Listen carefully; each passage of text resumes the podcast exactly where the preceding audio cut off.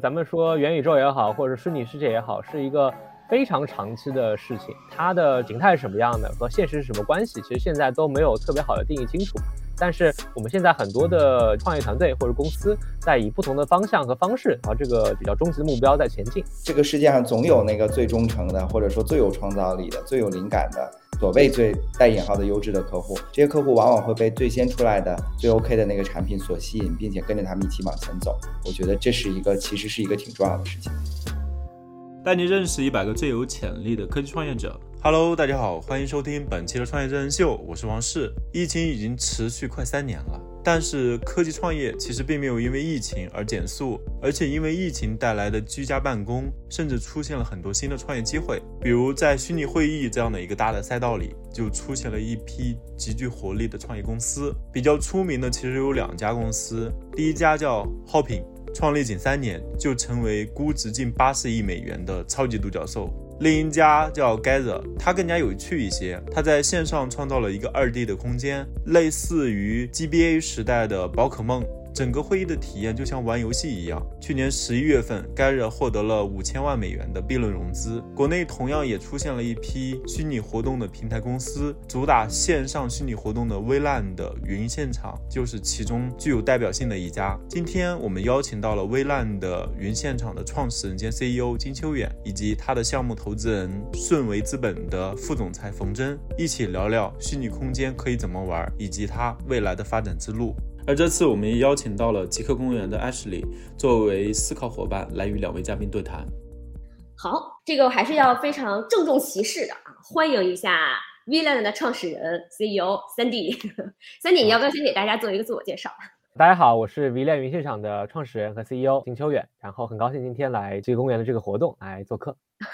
好，VLAN 它其实算是一个构建一个虚拟场景的工具，但是与此同时，其实。融合了非常多实时的视频交互啊、音频啊，甚至一些游戏的元素，其实在这个里面。所以，三弟，你一般都怎么用一句话来去跟别人介绍 VLAN？听一听创始人自己的定义。我们叫人人都能设计和创作的虚拟互动云现场。这个其实也是我们现在想拓展的一个能力啊。就是说，现在你看现场里面，我们已经有一些可能，Ashley 你这边的同事啊，包括我们 VLAN 自己的同事在场景里边了啊，人数不多，但是呢，其实有成千上万的直播的这个观众，可能都想加入这样的场景，那就需要对我们这个场景的容纳和承载能力啊，有一个比较高的提升了。我们。办过几百人、两三百人的活动啊，都有。然后希望在下一阶段吧，能承载成千上万人。如果大家是第一次进来的话啊，呃，会选择一个虚拟形象，或每一个这个用户啊，他都是一个虚拟形象去代表你的。我觉得这也是可能现在大家讲这个元宇宙概念中啊，一个身份识别的一个重要的标志之一。然后进来之后呢，其实我们是高度的模拟现实中的一个交互和场景的一个模式啊。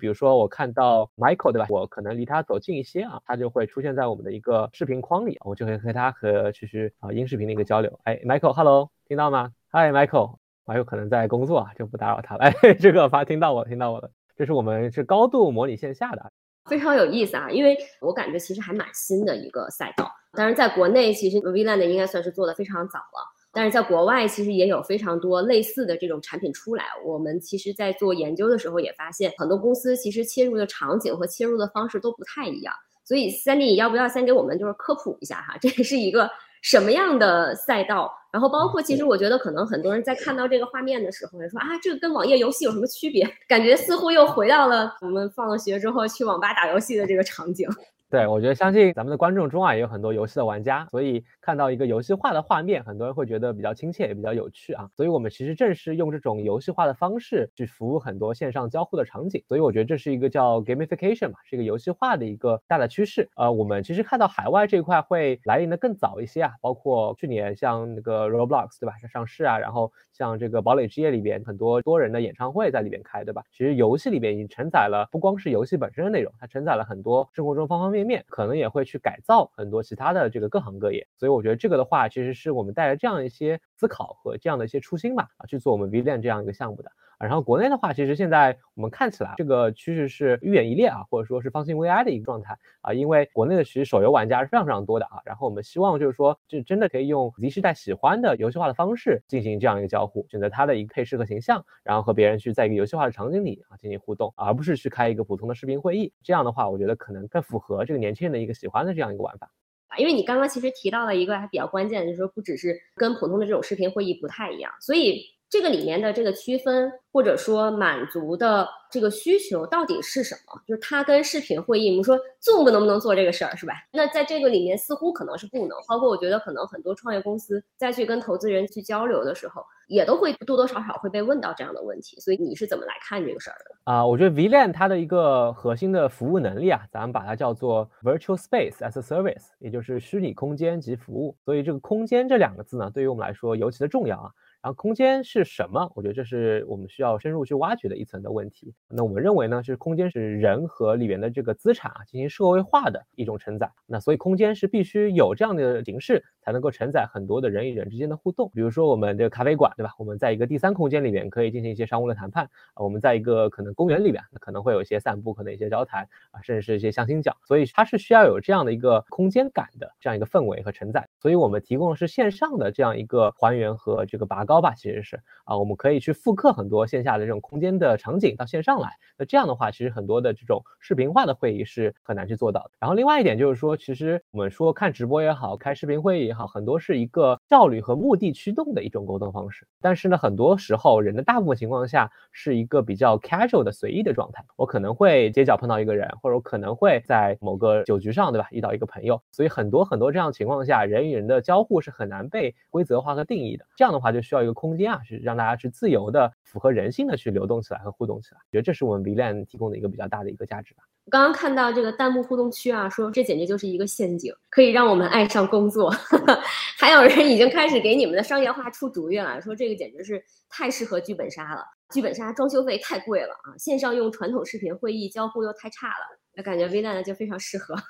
是是，因为我们现在在一个内测阶段啊，然后也收到了很多用户的声音和反馈，大家呼声比较高的就是剧本杀，对吧？然后其实还有很多很多工作和非工作的场景啊，因为我们现在上海正好在疫情期间啊，所以很多的这个同事也是通过咱们 V 联自己平台在线上办公，也有很多其他的一些小的团队也在在我们上面进行一些协作，所以我觉得这是我们能够尽的一份力吧。你觉得这件事情在海外就是它能够迅速的火起来，然后包括我觉得很多人可能脑子里面都会有一个大的问号，说啊怎么就能值这么多钱？就你觉得这件事儿它跟疫情之间的这个关系是什么样子呢？我觉得疫情是这样啊，它还是一个加速剂吧。啊，我觉得在疫情前可能已经有一个游戏化的比较大的趋势了，和这个代际的一个习惯性上转变了。但是疫情，尤其是在海外的话，它在前期啊还是比国内的疫情要严重很多的，所以我们看海外的很多平台，它是因为大家大量的远程办公，大量的远程的互动。然后起来的，所以很多公司它会把它做成一个 virtual office，这个虚拟办公室，虚拟的这个活动大量在线上去展开，所以我觉得是加速了这样一个过程吧。然后其实我们发现现在也是，就是即使中国啊，在疫情之后也开始慢慢的习惯腾讯会议去开会，对吧？我觉得这也是这个养成了一些习惯。但我觉得每一个大的事件吧，我觉得都会催生一些用户习惯的本质上的迁移啊。比如说像更早的之前的像那个 SaaS，SaaS 之后我们出现了很多电商的兴起啊，那我觉得这一波的疫情之后可能会催生很多远程的，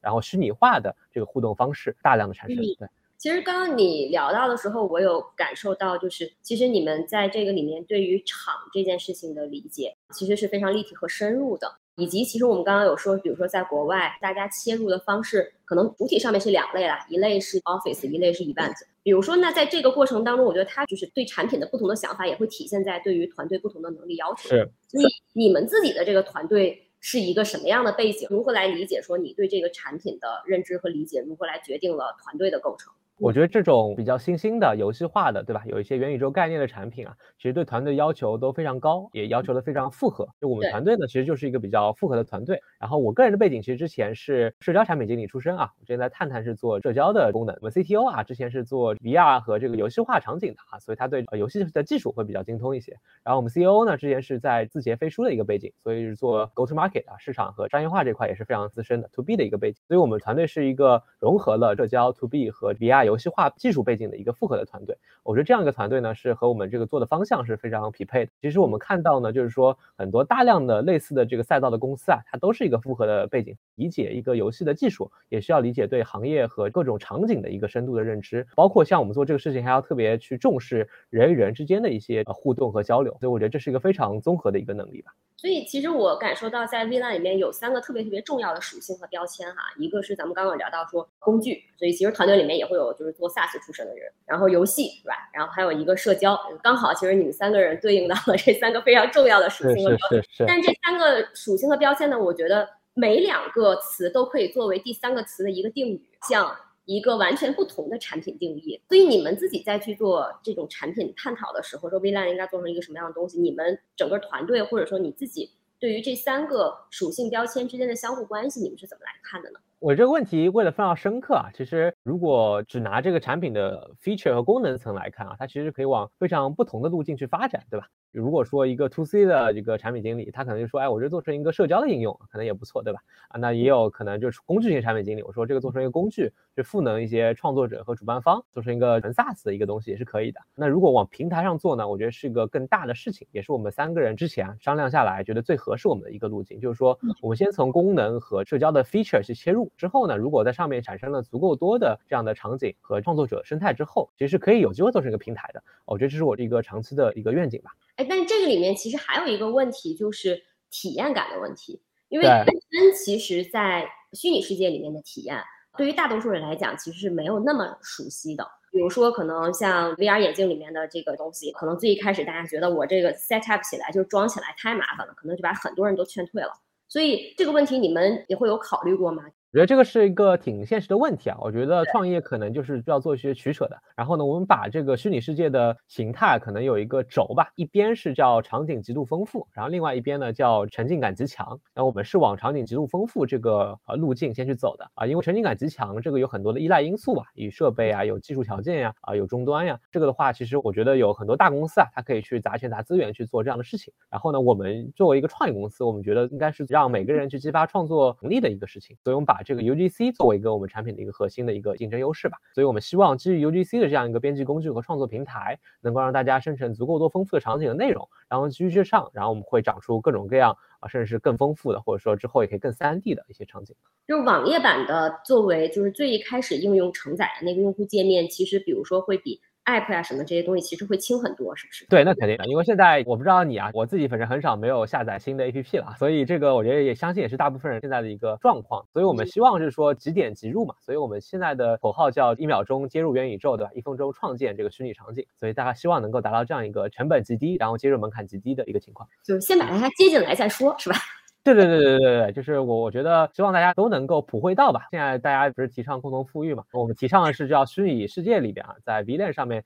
有个虚拟世界虚拟体验的共同富裕，对吧？就是无论你的机型，无论你的技术条件如何啊，你都能够去参与到虚拟世界的一个构建中来，这是我们比较核心的一个价值观。那你们这个，因为我知道其实你们还是有非常多 To B 方面的一些业务嘛，而且在早期的时候，其实从 To B 切会更容易一些。你还记得就是你们的第一个客户是怎么来的吗？因为我觉得对于 To B 的服务来讲，第一个真正愿意给你掏钱的那个人，其实还是非常重要的。包括在这个里面，其实我们可能也看到他是不是真的是市场上被需要的产品和服务。我们现在其实付费客户已经有一些了，也不少了。然后我可以说分享一下最近我们做的一些案例吧。第一个是一个艺术展，其实这个是我们创作者啊完全 DIY 做出来的，我们没有做任何的输入啊，我们就说，哎，给你一个账号，然后你就自己玩吧。然后他呢，过两天就产生了这样一个美轮美奂的一个 一艺术展的一个形式啊。然后它是一个偏这个插画的一个工作室啊，也是我们比较好的一个伙伴。第二个就是我们最近做的一个红杉的校招了，当时是有四十多家企业一起在参与啊，有很多企业的 HR 就也是在上面值守，和同学进行一个交流。然后我们看到每个企业展台其实也挂了很多交互的物体啊，比如说有它的视频、有它的文档，然后呢，学生也可以直接和 HR 进行一个线上的沟通，就像线下一样，比较拟真的一个形式了。第三个是一个呃和腾讯云起一起办的一个孵化器的活动啊，当时也是分享了一些关于这个叫全真互联网啊咱们的一个主题的一个分享，然后我们有很多的方面嘉宾在线上，我们齐聚一堂。第四个是一个加速器的一个路演活动啊，因为其实现在的呃创投圈啊很多活动也受了影响，另一方面呢，它也在尝试。一些比较创新的形式，所以我们和经贸加速器一起合办的这样一个活动，就是说他们的创业企业啊路演啊，在我们线上可以有一个自己的虚拟展台，然后呢线下他们也有一个实体的一个分享和这个评选，然后线上线下就可以完全互联打通了这样一个场景。第五个是元宇宙的非诚勿扰了，其实有很多的单身青年然后呢，他我们就在邀请了六位的单身青年在线上以元宇宙的方式啊进行一个相亲的活动。单身男青年、女青年们可以考虑一下这样的相亲方式，可能又高效是吧？然后可能还能够有一些意外的收获。哎，所以很多时候其实我们做了一个产品出来，你的客户、你的用户到底会怎么用它？我觉得很多时候其实是难以啊预知的哈。你的客户有没有什么给你一些惊喜？就是在你们整个去测试这个产品，包括。可能去看这个产品在真实使用场景当中是什么样子的。其实很多场景啊，也是我们的用户推动我们去想象出来的。比如说，我们把一些编辑的权限交给他们之后啊，他们会 DIY 出来各种各样的场景，我们完全没有想到啊。比如说之前那个密室剧本杀跑团的那个场景啊，就是他自己搞素材，自己配了乐，然后自己设计出来，然后我们最后呈现到我们面前的时候，哎，说哎还可以这么去设计线上剧本杀的一个交互的形式。所以很多还是我觉得就是大家创作的。热情和想象力是无限的，所以我们要把这样的权利和能力啊，去交给我们的用户。所以这个其实对我们来说也很大一个责任吧，就是要把我们的创作的工具要做得足够好，然后门槛足够低。所以我们现在也在致力于把这个打磨能更好一些。这个除了聊这个团队哈，我其实还挺想。听一听投资人啊，从侧面啊，他们是怎么来看你们这个团队的？包括可能他从第三方的一个视角去看 VLAN 的产品以及 VLAN 所在的这个赛道。我听说顺为的冯征冯总啊，现在在小角落里面窝着呢啊，把他 叫上来。大家好，大家好。Hello，冯征，Hello。大家好，大家好。又见面了啊，特别开心。那个冯征是不是跟 Sandy 其实认识了很久了，后来才抓到了这样的一个契机，说有机会投进去？对对对，这个真的是诠释了一个投资，很多时候投的是非常非常早。我后来想了一下，我跟三弟第一次见面应该是二零一五年，但是具体到他做微烂的这个事儿，应该是二一年上半年吧。所以这整个这个投资的决策过程，有没有可能在这儿给我们揭秘一下？就创业真人秀嘛，对吧？我觉得其实挺有意思的。首先就是当时我们其实一直有交流，然后三弟实际上是一直希望做一些让人和人的这个交互能够改变的事情。所以当时我们也一直去讨论这种新的交互形式，后来就讨论到这样的这个场景。那对我来说呢，我就觉得眼前一亮，这个典型的这个像游戏，但是又不是游戏的场景。第二一个是说这种空间化，其实我原来创业也是做这种线下空间活动的，所以我对这个事情就特别有感觉，就觉得这是一个特别值得支持的事情。然后呢，我印象很深，当时我就问三弟，我说试过很多次创业，做虚拟世界的创业，对人的要求很不一样。我说你这次有没有什么不一样的变化啊？除了你自己的认知，三弟就介绍给我了他的两位新的 co-founder，就是 Jared 和 Celine。然后聊完以后，觉得哇，这次不仅这个事情靠谱，而且这个团队也特别靠谱，所以我们就决定说继续往前推进。其实早期项目大家都经常讲的一个事情叫反共识，或者说会有一定的这个超前的成分。其实如果回忆起来，今天大家看到这样的产品，再加上有海外的类似的产品，都觉得哇，这个事情是个显学。但是在那个时间上，我觉得大家其实是没有形成共识的。其实大家也问到了，我一听就浑身一激灵，这个事情和 Zoom 的核心的区别在哪儿？能够提升什么样的体验？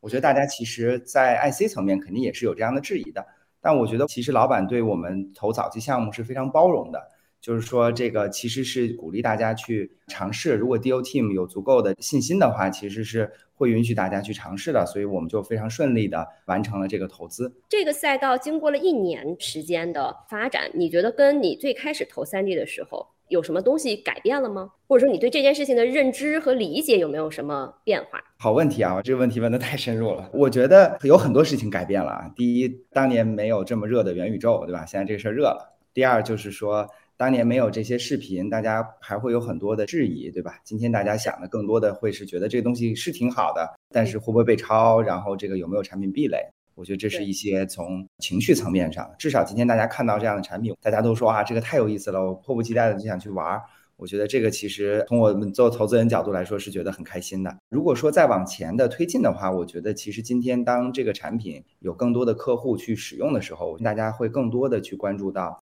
什么样的场景适合用这种方式去交互？包括说这里面哪些的元素是一个更适合的方式？包括说今天市场上可能有更多的三 D 的场景在出现，三 D 也提到这些的组合，我觉得其实都是今天市场上的一个变化吧。总体来说，我觉得是这个事儿，随着有落地的场景，大家在往前推进。嗯，三 D 呢？你作为创始人，就更实操的来去，每天其实都在，我相信在琢磨这件事儿。那你经过这一年的一个创业的过程，你对 VLAN 的理解，包括它的边界呀、它的本质啊这些比较底层的思考，有一些什么样的改变吗？我觉得很多时候啊，大家的一些问题或者说客户的一些反馈，都停留在产品的功能层面吧。我是做二 D 还是三 D，对吧？大家开音频还是视频？然后我的工具到底做的怎么样？但我觉得核心还是咱们提供什么样一个价值和服务吧。所以我们觉得还是要回到我们产品的一个定位上，就是一个叫虚拟空间级服务嘛。就是虚拟空间里边到底要做成什么样子，提供哪些的功能？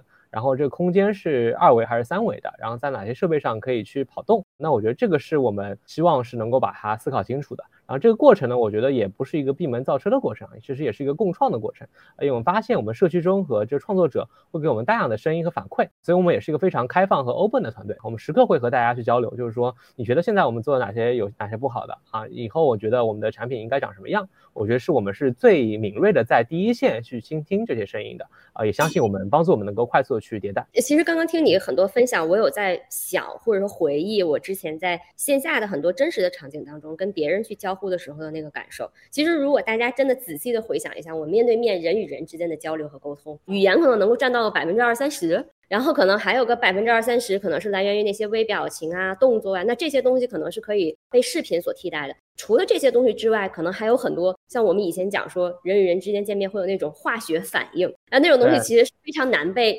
定义出来的。比如说，我自己个人可能会理解说，你这个不断的去定义场里面能够发生什么的一个过程，其实也是在去。不断的测试什么样的 chemistry 和化学的东西能够被不断的 simulate 到这个虚拟的这个空间里面来。对，我觉得你概括的非常精准啊。然后我觉得很多用户他也不一定愿意去开摄像头，所以我们现在设计一些产品的一些方案，比如说我们之后会去上一些 face emoji 啊，就是人脸的一个面具，那也会捕捉你的表情和散发 chemistry 一些部分啊。那同样的话，我们的这个声音啊，然后触觉呀。然后一些感官呀，可能会通过游戏化的动作和动效去模拟的，有些是不能的，是依赖于硬件和科技的其他的一些发展。所以这块的话，我们会比较 keep up to date 吧，我们会就比较 open 的心态，就是说现在哪些技术和哪些的设备能够支持这样的体验，那我们后续就会把它去集成进来，做我们空间中一个比较标准的服务。因为我们其实做的就是这样一个嫁接的一个价值啊，因为其实你发现。最一线的这些技术和体验会在一个游戏公司或者互联网的大公司里边很 ready 了，但是泛行业和其他的一些非游戏、非互联网的行业，其实它是没有这样的能力，也没有这样的 team 去实现这样的功能。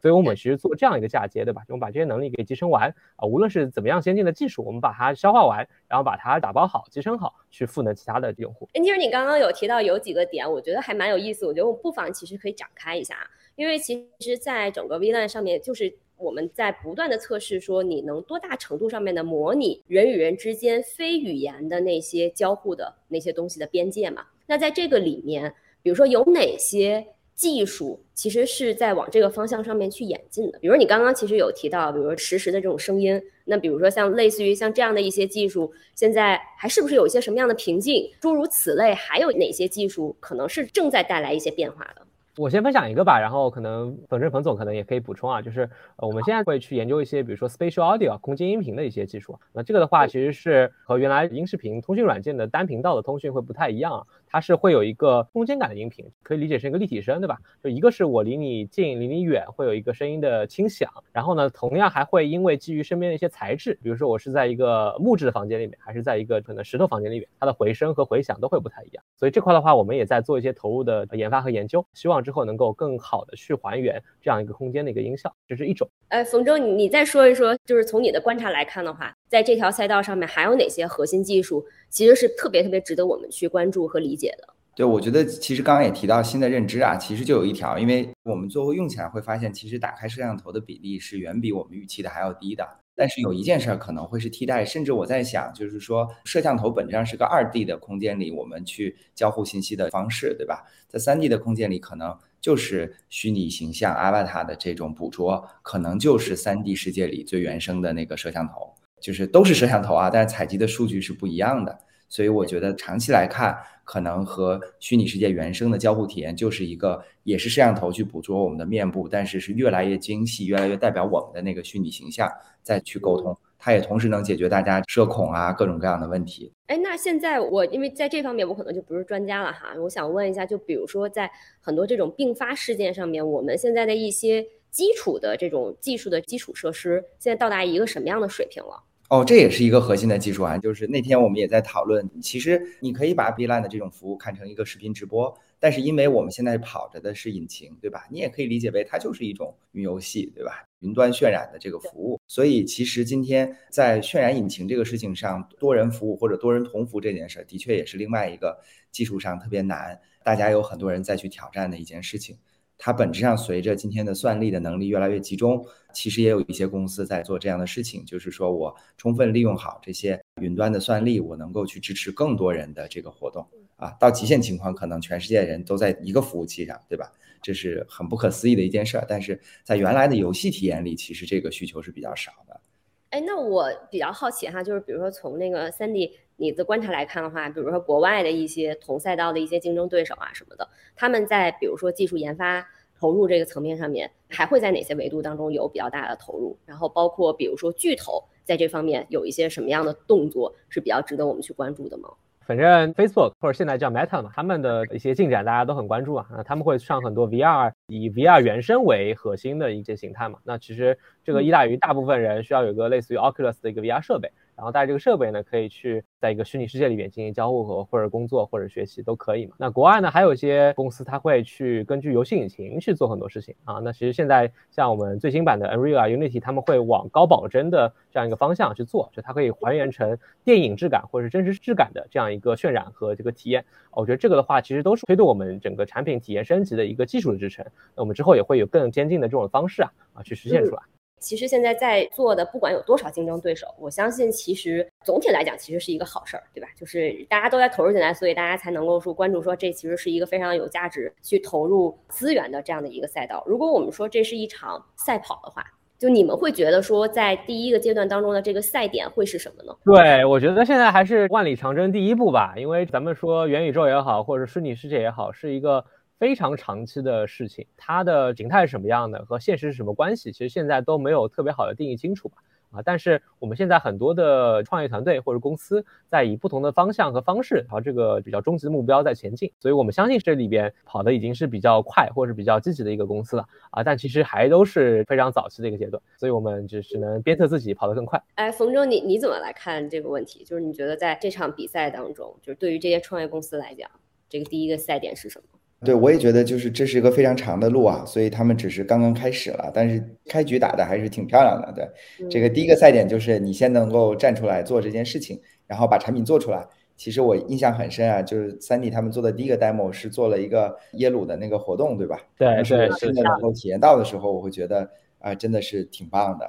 然后长期来说，我觉得其实本质上这类创新的公司，作为你刚刚问的好问题啊，我觉得。一个长期赛道里暂时领先的公司，它真正的优势其实是对这个事情上比别人更强的认知，以及在这个过程中作为第一名的公司，它所积累的最有创新力量的这些用户和可能比如说关注这个方向最有想象力的这些人才，对吧？那这些公司需要带着这样的认知，带着这样的用户和人才去不停的舍命狂奔，去探索下一个事情，再下一个事情。才能持续维持，所以这是一个很难的路。但是我觉得至少他们今天做了一个很好的开始。哎，我问一个比较细节的问题啊，Sandy，就你现在在去做自己的产品业务的时候，有哪些数据指标是你会特别特别去关注的吗？就可能这个指标反映了某种，比如说客户和用户对于产品的一些反馈，或者说可能是你们在这个过程当中，我你去评估这个公司产品进度的健康度的一些指标。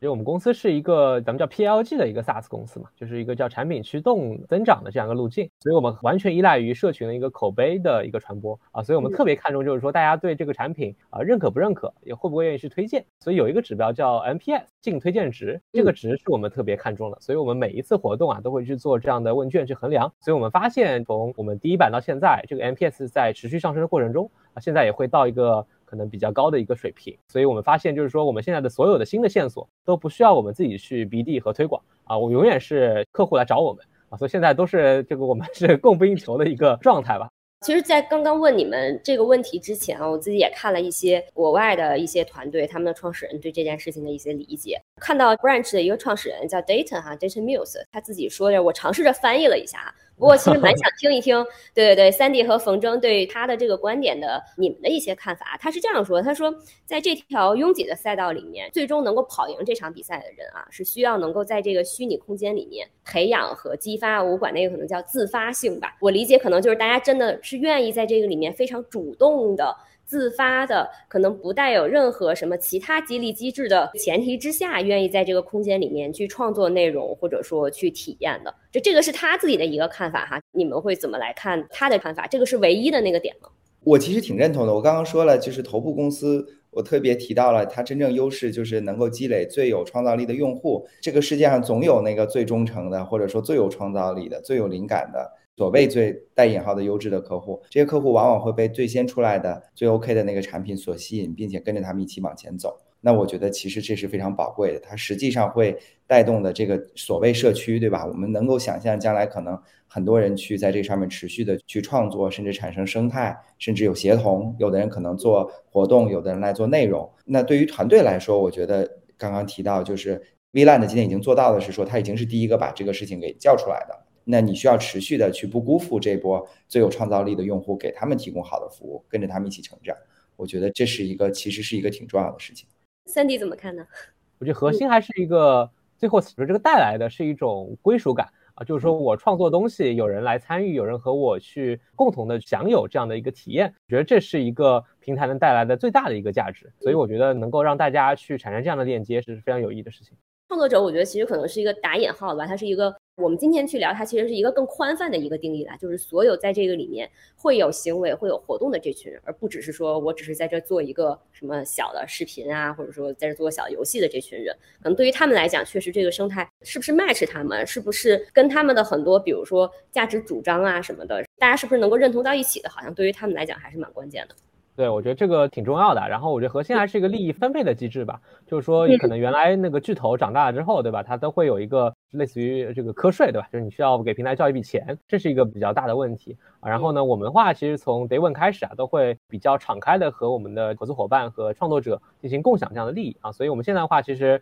很多时候我们都没有收费。然后让他们先赚到钱，所以这是我们可能现在会是比较乐意去做的一些事情。OK，哎，你提到的巨头哈，我觉得这个其实可能也是很多创业公司，尤其是在做一些这种早期方向的时候，肯定逃不过的一个问题啊。所以我先问问冯征吧，有没有担心过 VLAN 做的这个事儿，或者哪天啊巨头们这个一时兴起，说我也要下场做了，我这个砸钱砸人砸资源啊，有没有想过就是在这个里面，我们该如何去看来自巨头的这种竞争或者说威胁？作为早期的这个投资人，我觉得我们天生对这个东西是偏乐观的。就是你会发现，这样的创新，很多创新其实是在边缘发生的。比如，就像 V Line 的这个事情，它其实又有点音视频，又有点游戏化，在这个边缘中，往往会被成为巨头忽略的这个地方。那这个时候，一个有愿景、有执行力，并且非常强有力的团队，再加上有大家的支持。它实际上往前跑的动力，甚至是会超过很多巨头内的所谓的部门的这种实力的。那对于团队来说，我觉得就是要抓住这个时期，不断的壮大自己。那什么时候有所谓的壁垒呢？就像你刚刚说的，这样的用户的习惯，大家在这里面创建的生态，甚至在这里面相互关联产生的协作关系，我觉得这个东西如果一旦建立成，那么它其实也会是一个比较有机会去有比较强抵御能力的。Sandy 怎么看呢？因为我们核心还是一个 to B 的事情啊，所以就是说 to B 这个事情天生是有它的一些行业的属性和它的一些天然的壁垒。因为就是说很多巨头它是从互联网的角度去可能降维的看这个事情，但本身我们接触的大量客户啊，他的需求是非常垂直的，也非常的多元的，所以我们觉得和他们会有就是非常近的距离和交流。所以我们对他需求会理解的更深，所以我觉得这是我们的一大的优势吧。啊，另外的话呢，我们定位其实也是一个全球化的平台了，所以就是说之后我们也会做出海很多的市场，所以我们就不会在一个地方的巨头去内卷，对吧？我们还是有更广阔的天地可以去闯荡。呃，我们还是寻求一个更大的世界。那你自己会觉得说这件事情的，我们说终局吧，你会觉得它有哪些比较大的可能性？像我之前可能看到有一些团队的这个创始人可能会觉得说啊，我做的这个虚拟活动平台也好，或者说虚拟办公室平台也好，做的这个事儿，它有可能会颠覆什么房地产呀、交通啊啊，甚至可能城市的很多方面。这个东西会不会言过其实了？在你看来，Vland 的终局有可能会有哪几种可能？做虚拟空间这个事情，其实一定程度上也替代了线下空间这样的概念在里边。但我觉得，如果大规模的去替代了很多线下的空间，那其实就是把它升维到一个社会组织层面，对吧？就我可以让很多的工作形式、交互形式、活动形式啊，都能够在线上进行一个进行。那这样的话，其实会改变很多的大家的 lifestyle 啊，就生活方式会有个改变。所以我觉得这个是我们可能长期可以看到的一种想象吧。冯中觉得呢？我这方面是比较激进的。第一呢，我觉得要给社会做贡献，对吧？大家不是在这个虚拟世界里去沉沦。第二，我觉得享受这个世界生活很美好。大家如果不用被线下的这个空间束缚的话，那么我们是可以回到很多，不论是风景很优美的地方，还是说你自己的家乡。我相信每个人心中都有一个。我有时候见别人还愿意做这个测试啊。如果有一天你不用在北京、上海工作了，你最愿意在哪儿长期待着？我相信每个人都有自己的答案。其实我们能够看到，中国市场和美国市场其实都有团队其实在做这些东西。那比如说未来，像三姐也说说，国际市场可能未来也会是你们想要去拓展的这个领域。你觉得这个事情在美国或者说在国外、中国以外的地方和在中国会有什么？发展路径上面的不同吗？我觉得这是个好问题啊。其实中国它企业客户啊，它的一些习惯还是有一个和美国的区别啊。那大家其实在这边的话是说，哎，我可以专门的用你的产品，或者说专门做一个部署，或专门做一个定制化的需求，或者说我是在 in house 自己做这开发这样的功能。而在美国的话呢，它可能更多的是开放的一个心态，可以用第三方的一些接入和 SaaS，那我就可以去说，我不一定自己做，但我可以去采买或者是去使用第三方的工具和平台。这个是一个比较大的区别，然后另外呢，就是说可能付费习惯上吧，海外还是更愿意为这个软件付费的，中国可能现在传统上更多是为硬件付费嘛，啊，但现在新的一代的创业公司也会有这样的转变啊，所以就是说，我觉得这块也是可能在商业化上会有一些差分，对，嗯，就商业化的路径上面，可能最终也许商业化方式一样，但是可能比如说这个顺序，包括大家就是接入产品的这个过程可能会不太一样。冯中这块觉得呢，会有什么不同吗？你觉得？对，我觉得再补充两点，第一就是刚刚说到这种生活方式上，我觉得。国外的用户可能更早的去接受了说，在生活工作中寻找一个平衡的这种理念。我觉得国内今天大家在主动或者被动的也在开始接受这样的理念，这是一个过程。第二一点，我觉得非常有意思的是，其实我们会发现，在这一波虚拟的这个演进中，PC 或者尤其是 Web 又成为了新的这个主流。它有很多原因啊，其中之一可能是说，在这样的一个环境里，Web 有更好的这种可以开放的这个属性啊。那海外其实 Web 端的这个生态，PC 的这个量一直是比国内要更发达一些的，所以这个我觉得可能也会是一个比较好的一个优势吧。是不是因为他们可能移动互联网发展的没有我们好？对，我觉得多少有一点，对，就是他们可能在 Web 上面的行为习惯还是本来就更习惯一些，对，或者说他的生活节奏没有我们那么快，对吧？对，这个他可以回在家里坐在电脑前慢慢的弄。我们就实际上一定要这个碎片时间都要做完。对对对对对，但是今年你会发现很多这个所谓虚拟的这些产品，其实特别有意思啊，就是外部端变多了，呃，PC 端也变多了，很多其实并不一定说一定非要在移动端上。我之前还有听过一个就是相对比较批判性的一种说法哈，就是说这个移动互联网可能反而是互联网精神的一种倒退，因为我们发现就是我们把自己的很多行为习惯和数据都被。困到了一个一个的 app 的一个孤岛上面，但是其实这件事情和最一开始互联网的诞生和很多这种原教旨主义的啊这种呃万维网互联网的这种思想其实是相悖的。刚刚这个视角我觉得其实特别有意思啊，就我觉得元宇宙可能会带来的新的一种变化吧，我觉得至少是是有这看到这个趋势。非常非常有意思的观察哈，我觉得这个其实今天咱们到尾声的时候，我们就再聊点更深邃一点的话题哈，可能跟实际的技术啊、产品啊什么的没有什么特别大的关系，但可能我觉得它有关乎我们对于元宇宙这件事情可能更底层的一些想法。你像，其实刚刚三弟有聊到说，你的客户给到你的反馈会觉得说，真实世界当中的很多体验在这里其实得到了一些补偿。那可能它本身就已经开始在一个新的技术周期里面再去延伸人的这种体验。那我们在移动互联网的时候，手机是我们的一种延伸；在元宇宙里面，像这种虚拟的场景可能是另外一种延伸。就你觉得这种虚拟的在更大程度上的变成真实的一部分的这个进程里面，你觉得人和工具之间的彼此的这种相互塑造会发生一些什么有意思的改变？人会？如何因为这种虚拟的这种工具，会不会被塑造成一些什么样子的形态也好，或者说带来一些什么样的体验也好？之前很多人会提到嘛，就是说现在很多人的手机会觉得是身体的一部分，对吧？我会觉得这个就是我手上长了一个东西，我会时不时要看一下。那可能未来的话也是畅想，对吧？就可能我的虚拟的身份可能会成为我自己身份的一部分，我的这个线上的资产可能也会成为我的自己资产的一部分。那这个的话其实是需要我等于说我在线上。和线下都会有一个打通的啊，就是说我在线上可能也会花很多时间，然后在线下呢也会用线上的一些东西代表我进行一些交互，甚至是一些资产的交易，对吧？那这些的话，我觉得可能会在未来我们虚拟和现实高度融合的情况下会发生。冯征觉得呢？我相信在虚拟世界里有了这么多技术，包括我捏的脸、我的声音都会有一些区别，但是我还是倾向于相信这个虚拟世界最后还是服务线下生活的，所以它不太会。有太大的区别，说我们那就变成玩游戏了，对吧？就是我的虚拟世界和我真实生活中是完全不同的人，我觉得那个事情就不太能持续。因为为什么？我觉得多说一句，就是说它如何能够服务生活？我觉得它一定是你在虚拟生活中也贡献自己的价值。那你但凡要贡献价值，那这件事情和你真人的属性它不会差太远。其实虚拟的这部分啊，其实是线下现实的一个放大吧。比如说像现在我们可能四五个人，对吧？可以在这里做一个创投领域的一个讨论。但是如果线下的话，可能就有个空间的限制，对吧？我需要可能驱车，然后在北京某个地方，然后大家聚在一起才能够参与到进来。但是呢，如果我们之后能够承载成千上万人，那我就可能对这个领域所有有兴趣的人啊，无论你在中国或者是世界的各地啊，都可以进来。那其实把你整一个呃人与人的这个呃连接的一个智能啊，能够放大非常多倍，同时呢，也可以让这个体验的参与感也能够大大提升吧。因为其实就不依赖于说呃你是否有这样的交通的能力，对吧？是不是有这个经济的条件的限制，需要买个门票才能过来？那可能都不需要了。那我觉得这是一个线上反哺线下的一个比较多的价值。其实你刚刚在提到这个场景的时候，我可能在脑子里面呈现的一个画面就是说，